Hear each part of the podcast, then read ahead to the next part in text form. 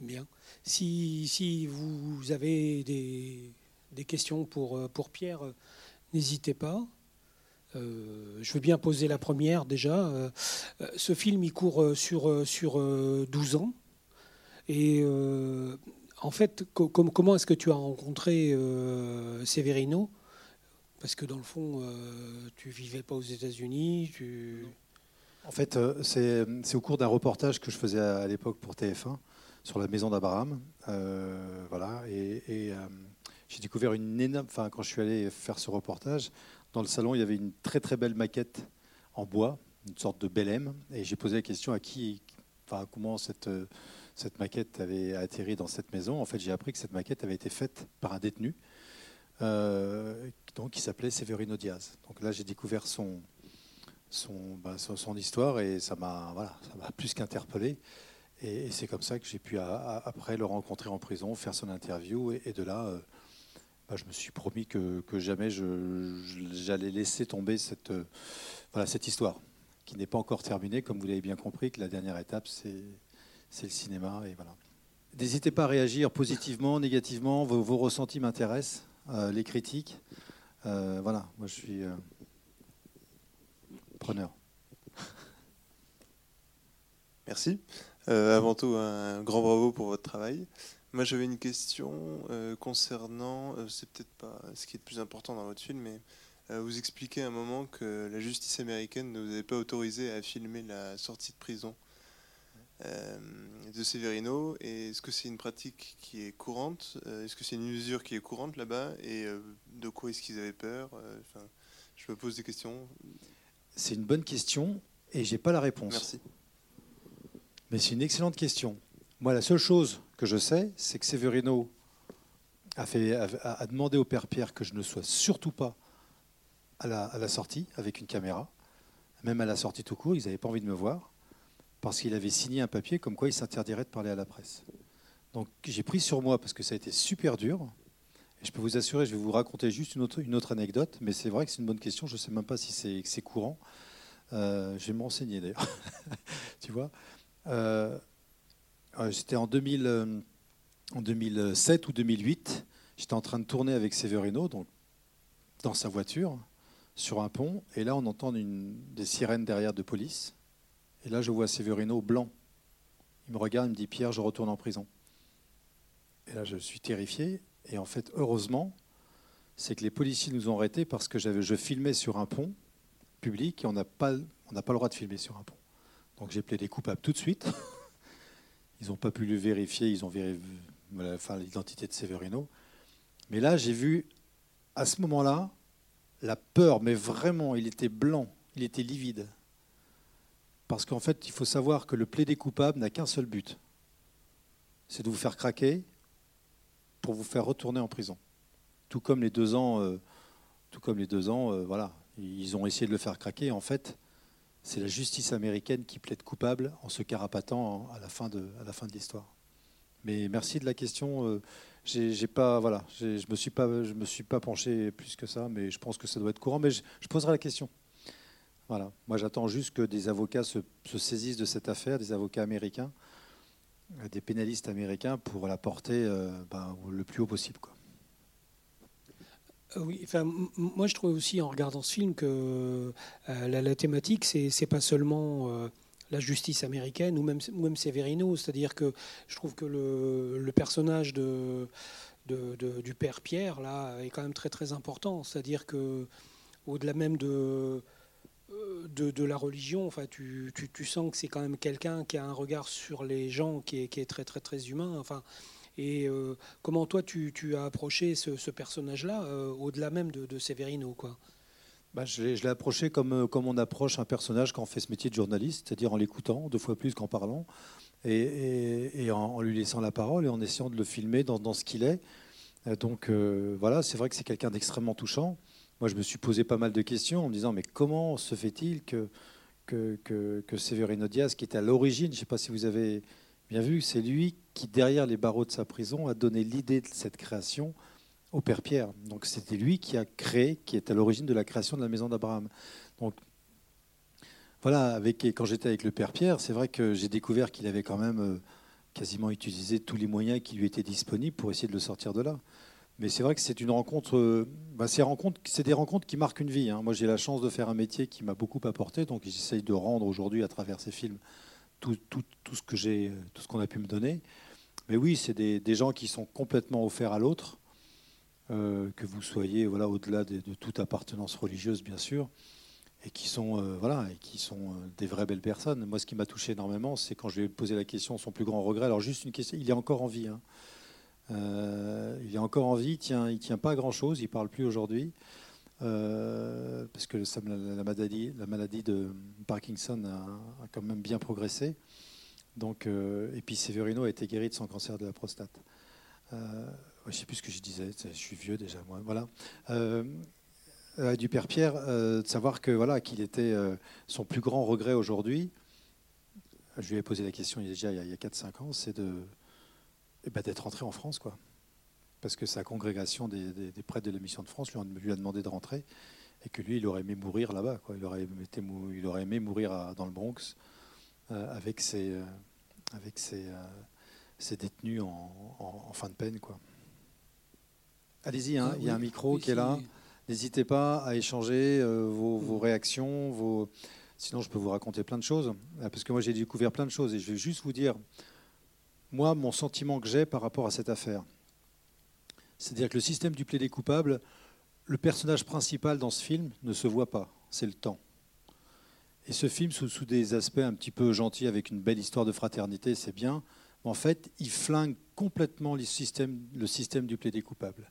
C'est-à-dire qu'il montre que ce système ne marche pas et que c'est vraiment une trappe. Une trappe dans laquelle sont, prisonniers des milliers des milliers de personnes aujourd'hui aux États-Unis et que, et que l'important, enfin, même si effectivement je voulais raconter d'abord une belle histoire d'amitié, mais surtout ce système, sans en avoir l'air, il flingue complètement le système du plaidé coupable, qui est complètement hypocrite, parce que Severino Diaz n'aurait jamais dû sortir de prison. En fait, ce système-là, il est juste fait pour empêcher les erreurs judiciaires, en forçant la personne à dire oui, je suis coupable d'un crime qu'elle n'a pas commis. Et à partir du moment où vous avez cette signature, normalement, il aurait dû signer. Il aurait dû signer, c'est sûr et certain. Mais il était prêt, lui, à rester jusqu'à la fin de, jusqu'à ses, jours. Et c'est parce que justement, il a, tenu bon que tout le système s'effondre. Tout le système s'effondre. Et, et j'espère vraiment du fond du cœur que quand ce film va sortir aux États-Unis, qu'il y ait des pénalistes, alors je ne sais pas s'il y a des étudiants en droit parmi vous, euh, ou des, juristes, qu'il y ait des pénalistes qui vont se saisir de ce projet pour faire à la fois enfin reconnaître son innocence, parce que pour moi c'est tellement évident, et en même temps de, d'essayer d'entamer des réformes sur ce système pervers qui ne fonctionne pas. Pour en revenir au film, moi je me, je me, disais comment, comment on fait euh, quand on, arrive comme ça pour un reportage euh, aux États-Unis, pour, euh, dans le fond, se dire mais je vais en faire un film et euh, s'accrocher pendant 12 ans. Et en plus, je pense que ce film n'est pas, terminé. Euh, donc, euh, parce que, dans le fond, Severino, euh, il attend toujours d'être innocenté. Et on ne sait pas très bien ce que devient aussi le, le, le, père Pierre. Alors, je me dis comment, comment on fait, dans le fond, pour rester même si on a d'autres projets entre-temps, pour d'être tout le temps dans cette dynamique-là, enfin, c'est-à-dire suivre bah ça, c'est très simple. Il suffit juste de rencontrer Severino Diaz. Quand vous rencontrez cet homme, et je peux vous assurer que c'est un homme qui marque, bah vous n'êtes plus la même personne. Moi, j'ai eu la chance de faire son interview en prison. Je suis sorti de la prison, j'ai pleuré comme un gamin, je ne savais pas ce qui se passait, mais après, j'ai réalisé que quand vous avez la chance de rencontrer quelqu'un qui traverse un, une telle injustice et qui garde le sourire jusque-là, et qui est quelqu'un qui rayonne, bah vous avez, je sais pas, je sais pas comment, il m'a peut-être envoyé des ondes bizarres, mais j'ai vraiment été bouleversé. Et ce qui m'a fait plaisir, c'est quand ce film est sorti début mars, on a fait différentes euh, projections presse. Et quand vous voyez des journalistes rompus aux interviews, qui font dans l'arme au milieu de l'interview avec Severino, je me suis dit, ça va, je suis normal. Parce que c'est vrai qu'il est, il est, vraiment touchant c'est quelqu'un, encore une fois, moi je le compare à Mandela, c'est un Mandela, c'est un Mahatma Gandhi, c'est quelqu'un qui est vraiment, qui n'a aucune haine, aucune, qui est en paix, mais dans une paix qui est même qui est bouleversante. Moi, je lui ai posé plein de questions. S'il si, continuait d'aimer, voilà, quelle était pour, lui sa définition du bonheur alors qu'il était derrière les barreaux. Il me disait que sa définition du bonheur, c'était de rendre les gens heureux. Voilà ce que me dit qu'il y a un prisonnier, sa définition du bonheur. Et quand je lui ai demandé est-ce que tu crois encore en la justice? En la justice, il me dit bien sûr. A la justice pour les uns et la justice pour les autres. Et il me disait ça alors qu'il était en prison. Et moi, j'ai eu la chance, encore une fois, la chance, on en a parlé tout à l'heure, de faire 10 heures de garde à vue dans une prison du Bronx à cause de ce fameux plan, vous savez, les plans avec les oiseaux. Je ne sais pas s'il y a eu un plan avec les oiseaux. Donc c'était une vue aérienne. J'étais sur un, haut d'un immeuble dans le Bronx et apparemment c'était interdit parce qu'il y, a, des rixes entre les, des gangs rivales de, de dealers de drogue. Donc j'ai été cueilli en bas de l'immeuble par la police. Le temps d'examiner mes papiers, machin. Enfin bref, il y avait la guerre en Irak. Enfin bon. C'était pas simple d'être français à cette époque-là. J'ai quand même passé 10 heures derrière, le mauvais côté des barreaux.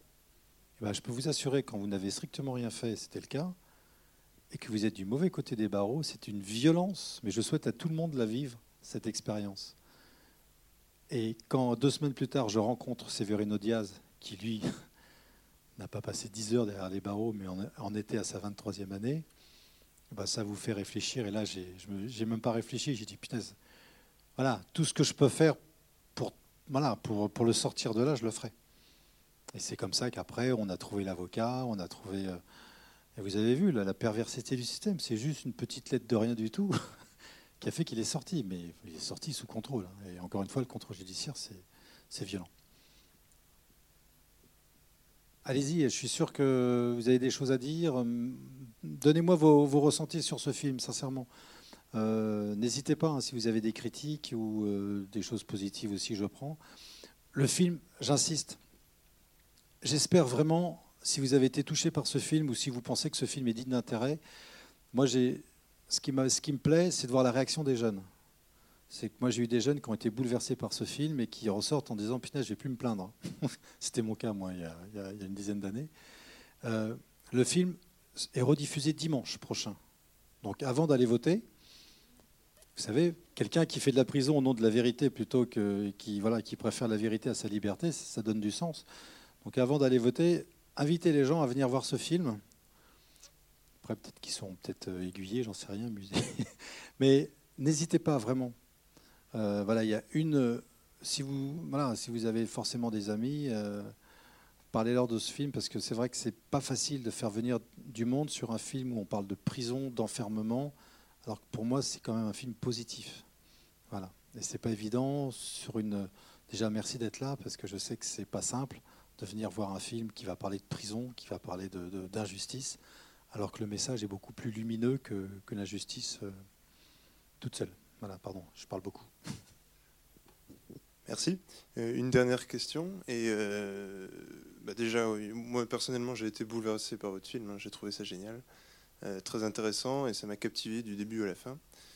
Une dernière question. À un moment, ah, Severino dit dans le film euh, ce qu'il a fait tenir pendant 23 ans, je crois que ça faisait 23 ans à ce moment-là, mais 26 ans donc en tout, si j'ai bien compris, c'est euh, la peur de mourir dans cette prison.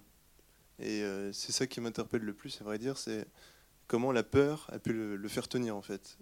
Pour moi, c'est plus. Enfin, on comprend bien évidemment qu'il y a l'amour du, des sœurs et, du, prêtre, mais il y a aussi cette peur. Et euh, pour moi, c'est plus l'espoir ou l'amour qui peut faire tenir aussi longtemps, mais lui affirme que c'est en partie, je suppose, cette peur de mourir ici. Comment vous expliquez ça vous? Non, je, pense que la, comprendre, c'est pas tout à fait lui. Ce qu'il a dit, sa plus grande peur. Sa plus grande peur, c'était de mourir d'ici. C'est pas cette peur qui l'a fait tenir. C'est tout sauf cette peur qu'il a. Mais par contre, alors je sais pas. Moi, je suis sûr de ça en tout cas.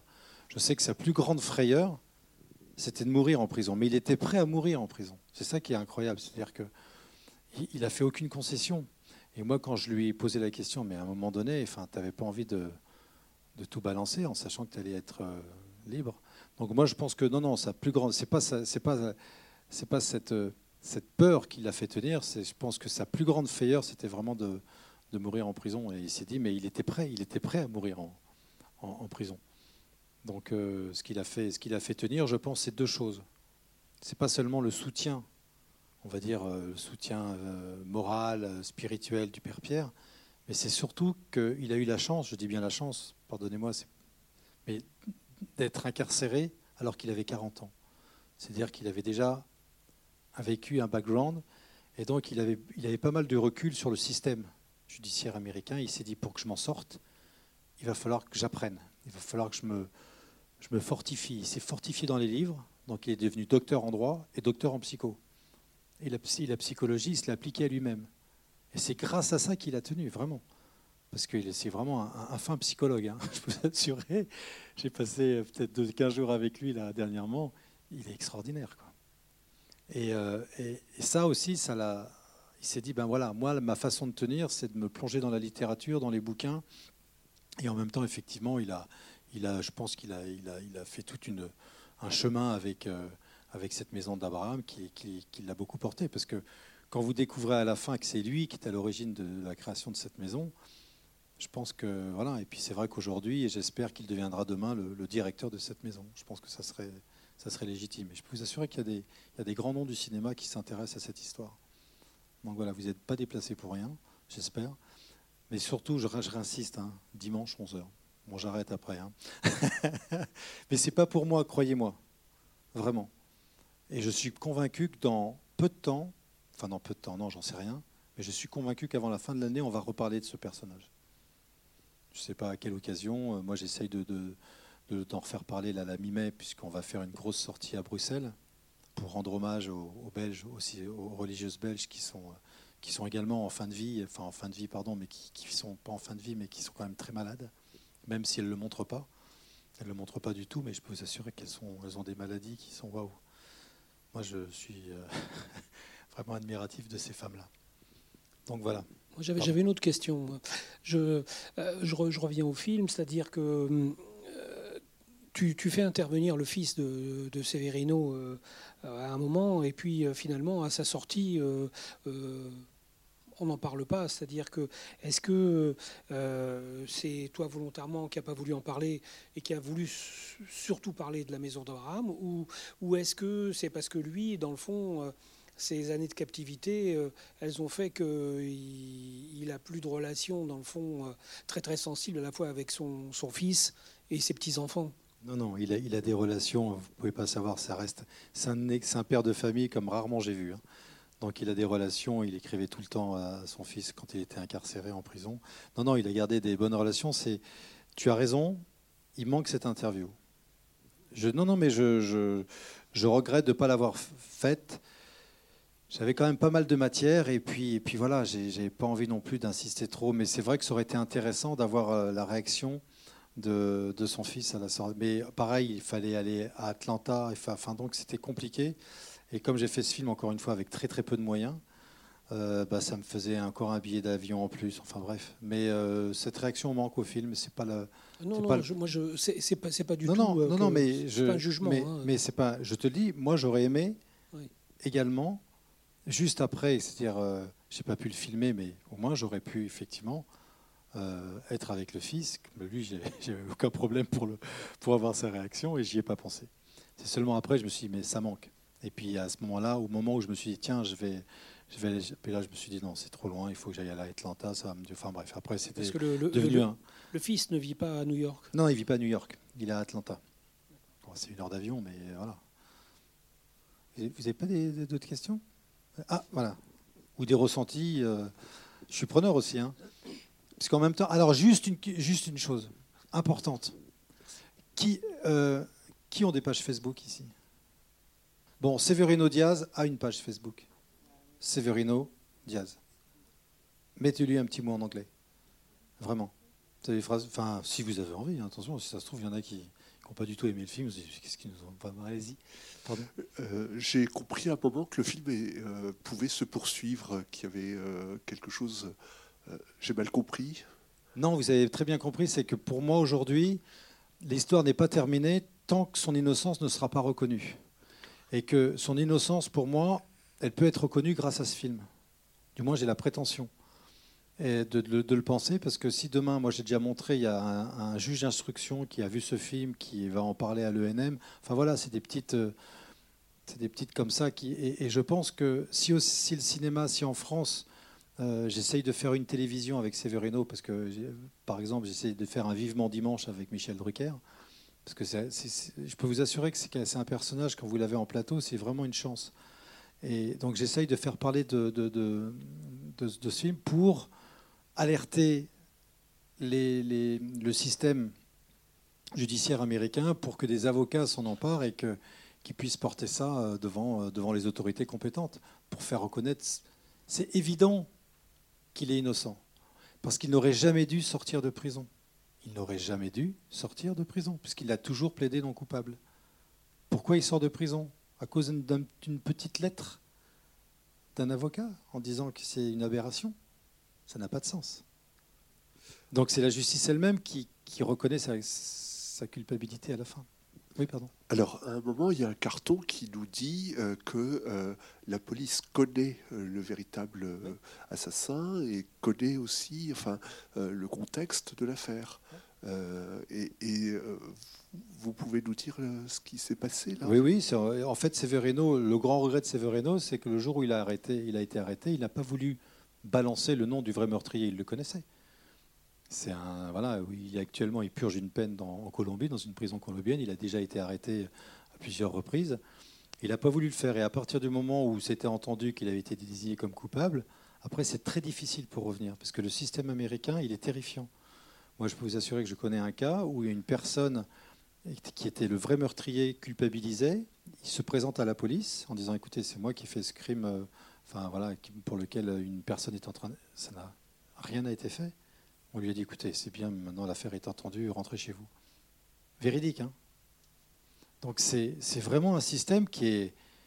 Parce qu'il faut savoir que aux États-Unis, les procureurs sont nommés, sont élus par la, par la population. Ils ont juste des comptes à rendre.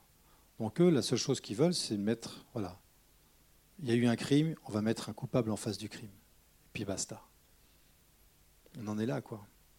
Puis il y a un aspect un petit peu vente d'État, quoi. C'est-à-dire, euh, enfin, je sais pas, c'est vraiment, on veut que le, le présumé coupable, hein, on dirait comme ça, euh, on veut lui mettre le nez dans son dans son crime hein, euh, qu'il n'a pas commis. Et, eh ben, et puis surtout, on veut.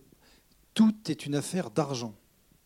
Mais réellement, qui dit erreur judiciaire dit somme colossale à payer. Donc pour empêcher ces erreurs judiciaires, il force la personne, même innocente, à plaider coupable. C'est uniquement ça. Ils ont les moyens puisqu'on condamne à vie. C'est-à-dire qu'aux États-Unis, on vous condamne un an à vie, deux ans à vie, dix ans à vie, vingt ans à vie ou, vingt-cinq 25 ans à vie. Je vais vous raconter une histoire véridique. Une personne qui était un compagnon de cellule de, Severino, lui était condamné à 25 ans. Il a fait ses 25 ans. Au bout de ses 25 ans, il hésite. Il a toujours plaidé non coupable parce que, et, Severino me dit il était innocent. Parce que vous savez que aussi en prison, c'est très difficile de se dire innocent. Donc Severino a vite fait de, se taire, parce que sinon vous êtes le maillon faible et vous en prenez plein la figure. Mais lui, il savait que cette personne était vraiment innocent, il, mais il avait pris 25 ans.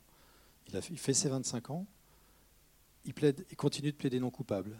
Il reprend 4 ans. Mais après ces 4 ans, comme il voyait Severino qui venait de reprendre une sixième, enfin une troisième fois deux ans, il s'est dit non, moi j'arrête, je vais plaider coupable. Et eh bien la justice américaine l'a condamné à deux ans supplémentaires. Vous savez pourquoi? Pour avoir menti pendant 29 ans. Non mais sérieusement. Donc là, quand Severino me raconte le nombre de jeunes, de jeunes qui se sont suicidés en prison à ses côtés parce qu'ils n'ont pas pu supporter le, millième de ce que lui a supporté, parce que justement il avait 40 ans, parce qu'il a lu, parce qu'il s'est formé, parce qu'il a, été, il a pris des armes, et ces armes pour combattre cette injustice, ça a été le savoir. Lui, il, était prêt. Mais c'est vraiment un système, le système du plaidé coupable, et il arrive en France. Voilà, depuis deux ans, il est pour les petits délits. Mais c'est bien, on se donne bonne conscience. Pardon. Donc, euh, donc voilà. Non, j'aurais plein de choses à vous raconter, mais c'est vrai que c'est. Euh, voilà, moi, j'ai encore une fois, je, souhaite que qu'on parle de ce personnage-là et je souhaite qu'il vienne faire des tournées en France. J'essaye de faire par exemple une projection dans une prison française avec Severino, euh, parce que je pense que ça a du sens de projeter ce film dans une prison française avec Severino Diaz qui pourrait peut-être répondre. Voilà, j'essaye de tout faire pour faire parler de ce film. En tout cas, vous maintenant, je reviens encore un petit peu à la charge. Voilà. Oh, merci, une question, je me tais. Bon, avant tout, un gros merci. J'ai trouvé ça vraiment très intéressant et très, ça m'a touché vraiment. Et bon, j'ai pas trop de questions, seulement pour euh, vraiment euh, remercier, on va dire. Mais euh, surtout, bon, je sais pas si, vous, si c'est mis dans le film, j'ai pas compris en tout cas. Et ça, c'était, ça a été facile de contacter avec, avec cet avocat. Je veux dire, je trouve, je sais pas comment expliquer, mais comme tous les systèmes qui marchent comme ça. Et comment est-ce que vous avez réussi à trouver quelqu'un, on va dire, parce que je suppose que cet avocat-là, qui a envoyé les lettres, qui, euh, qui s'est engagé avec, euh, avec Severino. Et vraiment, il a, il, a, il a fait un engagement contre le système, on va dire. Et je me demandais bon, si ça, comment ça a été les moyens de contacter avec, avec lui, ou si ça. Hmm, je sais pas. Mais non, c'est une très bonne question. Vous savez, cet avocat, qui m'a donné le nom de cet avocat C'est Severino, en prison. C'est Severino en prison qui m'a dit écoute Pierre, et ça, et moi j'ai eu des, des contacts parce que voilà, il parle de, c'est un ancien prisonnier ou un, ou un détenu qui était, euh, euh, qui était toujours incarcéré, qui a dit écoute, essaye d'aller voir Clinton Calhoun. Il est bien, surtout qu'il est, il est influent. C'est quelqu'un qui, voilà, qui a du poids, parce qu'en fait, là-bas, on regarde juste l'apparence. Vous savez, aux États-Unis, si vous êtes un avocat qui a une bonne réputation, une solide réputation, qui avait. Voilà, on va, on va, vous, on va vous entendre, on va vous écouter. Donc c'est Severino, moi j'ai rien fait, j'ai même pas C'est Severino qui m'a dit écoute Pierre, va voir cet avocat, il est à telle adresse. Donc j'y suis allé. Je lui ai présenté le dossier, on a discuté, on a voilà pendant pendant on a échangé pendant plusieurs plusieurs semaines et après il a fait cette lettre et, effectivement j'ai euh, je pensais je pensais sincèrement qu'il allait être libéré après avoir fait l'interview parce qu'il savait qu'il y avait une chaîne de télévision qui s'intéressait à ce prisonnier. Moi j'ai demandé par exemple à assister à la commission de libération des peines, au fameux parole board. Et là, j'ai malheureusement, j'ai eu une fin de non-recevoir. Donc ça a été euh, pareil. Là, j'ai pas pu filmer la sortie, j'ai pas pu filmer cette commission. Et c'est vrai que ça a été aussi un, gros choc, alors que je n'ai assisté qu'à une seule, comment s'appelle, euh, une seule condamnation supplémentaire en 2004, quand il a repris deux ans. Et, euh, moi, j'étais déjà, mais vraiment bousculé. Et, c'est après donc cette, que j'ai tout fait pour essayer de, trouver. Voilà, je suis vite allé voir euh, Clinton Calhoun. Je pense que je l'avais déjà vu, mais il n'avait pas eu le temps de, lire tout le dossier, les, 1300 pages. Et c'est vrai que les, les 1300 pages de son procès, j'en parle pas parce que c'est pas nécessaire, mais c'est du grand n'importe quoi. J'aurais pu faire une belle enquête avec retrouver le vrai, mais pour moi, c'était pas nécessaire. Je trouve que là, c'est encore plus fort parce que on met juste une, on monte l'acceptation d'un homme qui reste droit dans ses bottes, et à côté de ça, on peut, on, se rend mieux compte, du moins c'est mon avis, de la perversité de ce système, de la, de la rudesse et de la, de l'absurdité de ce système. Et voilà, pour répondre à votre question, c'est euh, Severino Diaz qui m'a donné les contacts de Clinton Calhoun. Merci beaucoup. C'est quand même fou, quoi. C'est lui-même qui me donne les contacts de, cet homme-là. Attends, attends, il y, a, une. Bonsoir et, merci beaucoup pour ce très beau film. Je voulais savoir euh, comment vous avez pu. Alors, je ne sais pas si c'est un abus de langage de ma part, rentrer aussi facilement dans la prison pour le filmer, puisque là aussi, ça met en évidence une forme de paradoxe, puisque on peut imaginer que si vous vous intéressez à cet homme, c'est pour dénoncer quelque chose. Donc voilà, comme les États-Unis, moi, je ne comprends pas tout. C'est le pays des paradoxes. Mais c'est un vrai paradoxe. Il n'y a aucun souci pour aller interviewer un prisonnier, quel que soit le prisonnier. Sauf dans les couloirs de la mort où ils sont un petit peu plus réticents. Mais il n'y a aucun souci. Par contre, de filmer une sortie de prison, là, j'ai eu des problèmes. C'est aller comprendre. Euh, et, quand j'ai demandé, effectivement, là où, je, là où, ça commençait à grincer un petit peu, c'est quand j'ai demandé à assister à la commission de libération des peines. Une fois que j'avais fait l'interview, quand j'ai d'abord découvert le dossier et, quand je m'y suis intéressé, je me suis dit, mais c'est quand même du grand n'importe quoi. Et non, bah là, euh, c'est vrai que j'ai pas de problème pour, on n'a pas de problème pour, euh, pour aller en prison et faire des interviews. Il y a d'autres problèmes, plus compliqués. Comme justement les, les pareil, les, contrôles judiciaires, c'est violent. Hein. Les contrôles judiciaires, j'aurais plein d'anecdotes à vous raconter. Waouh, il a failli retourner en prison. Juste, pour vous montrer, j'en parle pas dans le film, mais à un moment donné, il me téléphone, ça je m'en souviendrai, et, euh, il me dit Pierre, je retourne en prison, je retourne à Rikers parce qu'ils ont décelé de la cocaïne dans mes urines. Il faut savoir que en prison, tous les mois, voilà, vous avez des tests pour voir si vous fumez pas, si voilà, si, tout est clean. Lui, pendant 25 ans, il n'a jamais touché, si le cigare, oui, mais il n'a jamais pris de ni, de, fumer de la marijuana et encore moins de la cocaïne. Donc là, il sort de prison et, et on, lui, on, lui, on lui prélève, enfin bref, on lui fait des, examens d'urine et là on lui dit écoute, voilà, vous avez des, traces de cocaïne, vous retournez en prison. Et en fait, on a découvert cinq jours plus tard, hein, il a fallu quand même attendre cinq jours, et pendant ce temps-là, il était par terre, qu'en fait, ces traces de cocaïne, ces soi-disant traces de cocaïne, c'était le résultat de sa chimio pour le traitement de son cancer. et ben voilà, c'était juste pour vous dire que moi, je me souviens de son nom, enfin de, son, de sa voix au téléphone qui était, voilà, qui était abattue. Quoi. Pardon. Euh, bonsoir.